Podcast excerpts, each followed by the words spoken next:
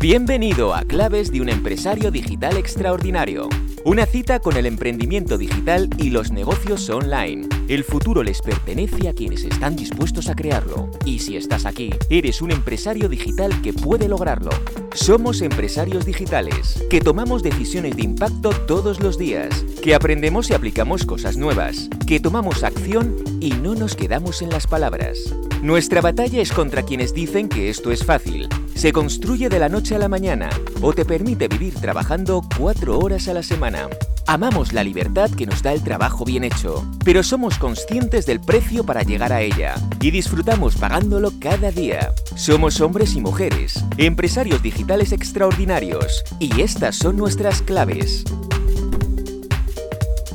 Y arrancamos con este programa y también con este episodio de este podcast que hemos llamado Claves de un empresario digital extraordinario, en el que en episodios cortos, voy a intentar que sean muy, muy, muy cortos, de pocos minutos, quiero... Eh, quiero dejar... Eh, iba a decir quiero dejar escrito, no, quiero dejar eh, patente o quiero dejar grabada como la mentalidad que voy viendo detrás de, de los empresarios digitales más extraordinarios. Extraordinarios porque se salen del ordinario, evidentemente, ¿no? Ahí es completamente literal, no porque sean unos cracks y porque estén haciendo números que mareen, que algunos también, sino porque realmente se salen de la pauta, se salen de la normal y son los que verdaderamente están eh, haciendo buenos resultados, sea cual sea el, nicho en el que están, sea cual sea el, nivel de facturación, ¿no? Entonces, em, voy descubriendo en los últimos años y especialmente en los últimos meses como, como claves em, que, les unen a todos ellos. Que, están compartiendo, lo sepan o no, en, en, esa mentalidad o en esa visión de sus negocios digitales. Eh, algunas de ellas, eh, pues también las, las, comparto y otras, pues estoy en el camino de, incorporarlas a, a todos los proyectos en los que ando metido. Por aquí además intentaré que pasen algunos de ellos para que también de primera mano eh, pues cuenten cómo lo ven, cómo lo viven, cómo lo sienten, eh, para que nos ayuden a hacernos conscientes de esas claves que están detrás de los negocios digitales. Al final, eh, son claves, como digo, sencillas de comprender, aunque no siempre sencillas de llevar a la práctica, porque, bueno, pues hace que, hace que tengan bueno, procesos que desencadenar y, bueno, y decisiones que tomar, ¿no? Y eso no siempre, no siempre es sencillo para las propias empresas, ¿no? Que son al final como nuestros pequeños bebés que, cuidamos con, mimo. Así que, nada, os dejo con el primer episodio, un primer episodio en el que eh, comparto una, reflexión de por qué eh, digo muy a menudo que me gusta que las cosas salgan mal a la primera. A veces hasta casi a la segunda también, ¿no? Eh, y sobre, sobre cosas como esta, que son como, como contraverdades o, verdades eh, diferentes a las, a las, habituales, ¿no? O las que se suelen escuchar. Eh, sobre estas temáticas también eh, iremos tocando diferentes aspectos a lo largo de estos episodios, ¿sí? Así que bueno, no me enrollo más, que llevamos dos minutos aquí para hablar de, de esto, y os dejo con este primer episodio en el que hablaremos, como os decía, de por qué prefiero que las cosas salgan mal a la primera. A veces cuando digo que prefiero que las cosas salgan mal a la primera, la gente me mira raro, pero estoy cada vez más convencido de esto. Al final, eh, en los negocios que son 100% digitales o, en la parte digital de un negocio que no es 100% digital, es muy fácil, es muy fácil, es muy frecuente que las cosas al comienzo salgan bien. Em, es decir, suelen venir ventas muy rápido, eh, desde, la línea digital. Desde, esa parte digital de un negocio. Y esto para mí es un problema, porque eh, nos genera un, refuerzo positivo que nos hace despistar y no nos hace ver la dificultad de todo esto. Y es que los negocios digitales no son fáciles, no son fáciles. Tienen un proceso complicado, un proceso eh, complejo con muchas piezas que hay que unir y esto no es sencillo. Pero ¿por qué vender rápido y tener resultados rápidos para mí es un problema? Al final, la barrera de entrada en, lo digital, la barrera de entrada al, negocio online es una barrera de entrada muy baja, muy sencilla. Por un lado, no se necesita mucha inversión prácticamente con, no quiero decir con cero inversión, porque sí que hay que hacer alguna, pero con muy poca inversión y desde luego con muchísima menos que, la que puede suponer un, negocio eh, local, físico, uno puede estar ya operando y teniendo ventas en Internet. ¿no? Es decir, hay muy poca barrera de, entrada, tanto en la inversión como también en el conocimiento, por más que haya que saber. Eh, por lo tanto, con muy poco uno puede ya tener resultados. Además, uno puede llegar a mucha audiencia. Realmente, Internet nos abre la puerta a todo el mundo. Eh, los hispanohablantes, además, tenemos una ventaja enorme porque nuestro idioma hace que podamos estar vendiendo a toda la comunidad hispanohablante. Por lo tanto, esas barreras de entrada son bajas, eh, hay muchas posibilidades, pero esto es una pequeña trampa porque al final un negocio digital, un negocio online, tiene las mismas, exactamente las mismas dificultades que cualquier otro tipo de negocio. ¿De acuerdo? Por lo tanto, eh, al tener resultados rápidos, yo lo que veo es que se tiende a escalar y a crecer muy rápido sin haber atendido a problemas que casi ni se han detectado porque ha habido resultados. Entonces, eh, cuando uno escala con problemas, porque ni siquiera los ha visto cuando, cuando se destapan y cuando estallan, claro, son problemas que han crecido proporcionalmente al crecimiento del negocio. Entonces, problemas que cuando uno estaba arrancando son muy sencillos de solucionar, cuando uno ya tiene cierto recorrido, tiene cierta escala y ha crecido por encima de las posibilidades reales de las bases sólidas de su negocio, entonces ahí los problemas pueden ser complicados, incluso te pueden llevar a tumbar. O sea, un problema que cuando surgió y uno no lo vio, ¿no? Porque estaba más centrado en que las cosas aparentemente iban muy bien. Pero cuando ese problema surgió era muy sencillo de solucionar y al crecer con el crecimiento de tu negocio, de tu empresa, pues incluso puede llegar a tumbarte. ¿Sí? Eh, para mí, eh, bueno, hay, muchos tipos de problema ¿no? que pueden surgir y, suelen estar tapados por estos eh, aparentes primeros éxitos, ¿no? primeros resultados. Pero para mí hay cuatro eh, problemas em, habituales que yo observo en los negocios digitales que escalan rápido. El primero de ellos es la audiencia. para mí un problema con, la audiencia es que los, negocios digitales no, no, nos dedicamos el tiempo suficiente a entender bien, a entender a profundidad la propia audiencia, ¿no? Se tienen ventas, se lanza una campaña de publicidad o lo que sea, o en tráfico orgánico, uno publica algo y empieza a tener cierto retorno. Em, y pensamos que con eso ya estamos cubriendo el papel de entender qué necesidades tienen eh, nuestros potenciales clientes. ¿no? Esas primeras ventas para mí son unas ventas que yo llamo de arrastre, ¿no? porque eh, es como eh, siempre vamos a tener ahí un grupo de fans, de early adopters, que enseguida eh, nos tienen mucho cariño, nos tienen mucho aprecio, porque les hemos ayudado en cualquier momento con un consejo que dimos, con lo que fuese, ¿no? Entonces, hay una vinculación eh, emocional también que hace que, esas primeras ventas enseguida se den. Pero claro, esa no necesariamente es nuestra audiencia o toda nuestra audiencia.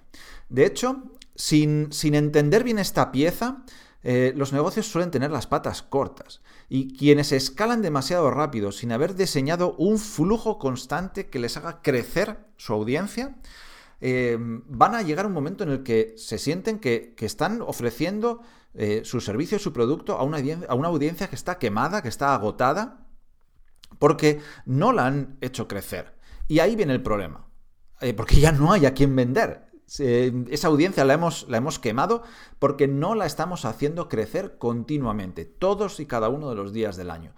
Esto es un problema que eh, generalmente no aparece al comienzo, porque las audiencias son grandes para negocios cuando arrancan, pero cuando ese negocio escala empieza a toparse con ese problema. Y ahí es difícil ya de solucionar. Es mucho más sencillo arrancar teniendo un, un flujo constante eh, que haga crecer esas audiencias. El segundo problema que suelo observar es eh, en la propia oferta, en aquello que se ofrece. Eh, y es que muchas veces se crece sin haberla validado correctamente. en las primeras ocasiones se suele vender fácilmente, porque como decía antes, ¿no? siempre están estos, fans que, compran como por admiración. Pero el reto es validar eso que yo estoy ofreciendo con, con personas, con audiencia que no me conoce de nada. Ahí es cuando uno tiene que entender exactamente qué es lo que están necesitando, cómo entienden lo que nosotros estamos eh, ofreciendo, si tiene sentido, a lo mejor estamos haciendo algo que está completamente desconectado o que solo entendemos nosotros porque solo funciona en nuestra cabeza. Validar bien esa oferta en el mercado real es lo mejor que se puede hacer antes de escalar.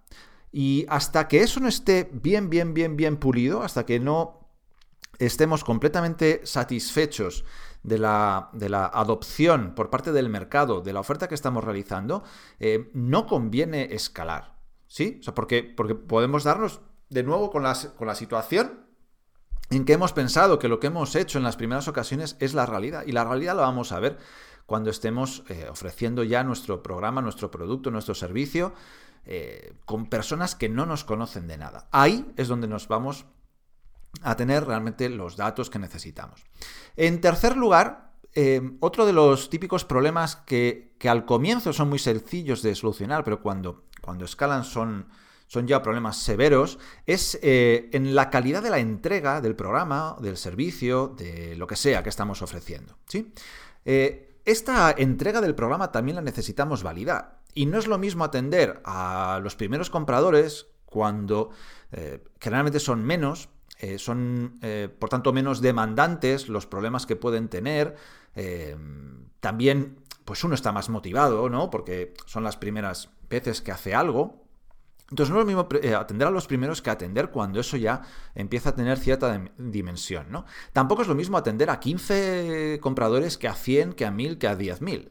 Cada, cada, volumen y cada tiempo tiene sus retos. Y eso también lo tenemos que identificar para que vayamos también escalando al ritmo que marque la excelencia en la entrega del programa o del servicio. Es muy difícil construir esa confianza y es muy fácil perderla. Por lo tanto, eh, también es uno de los elementos a valorar antes de aplicar un crecimiento pues, más eh, masivo en nuestro negocio.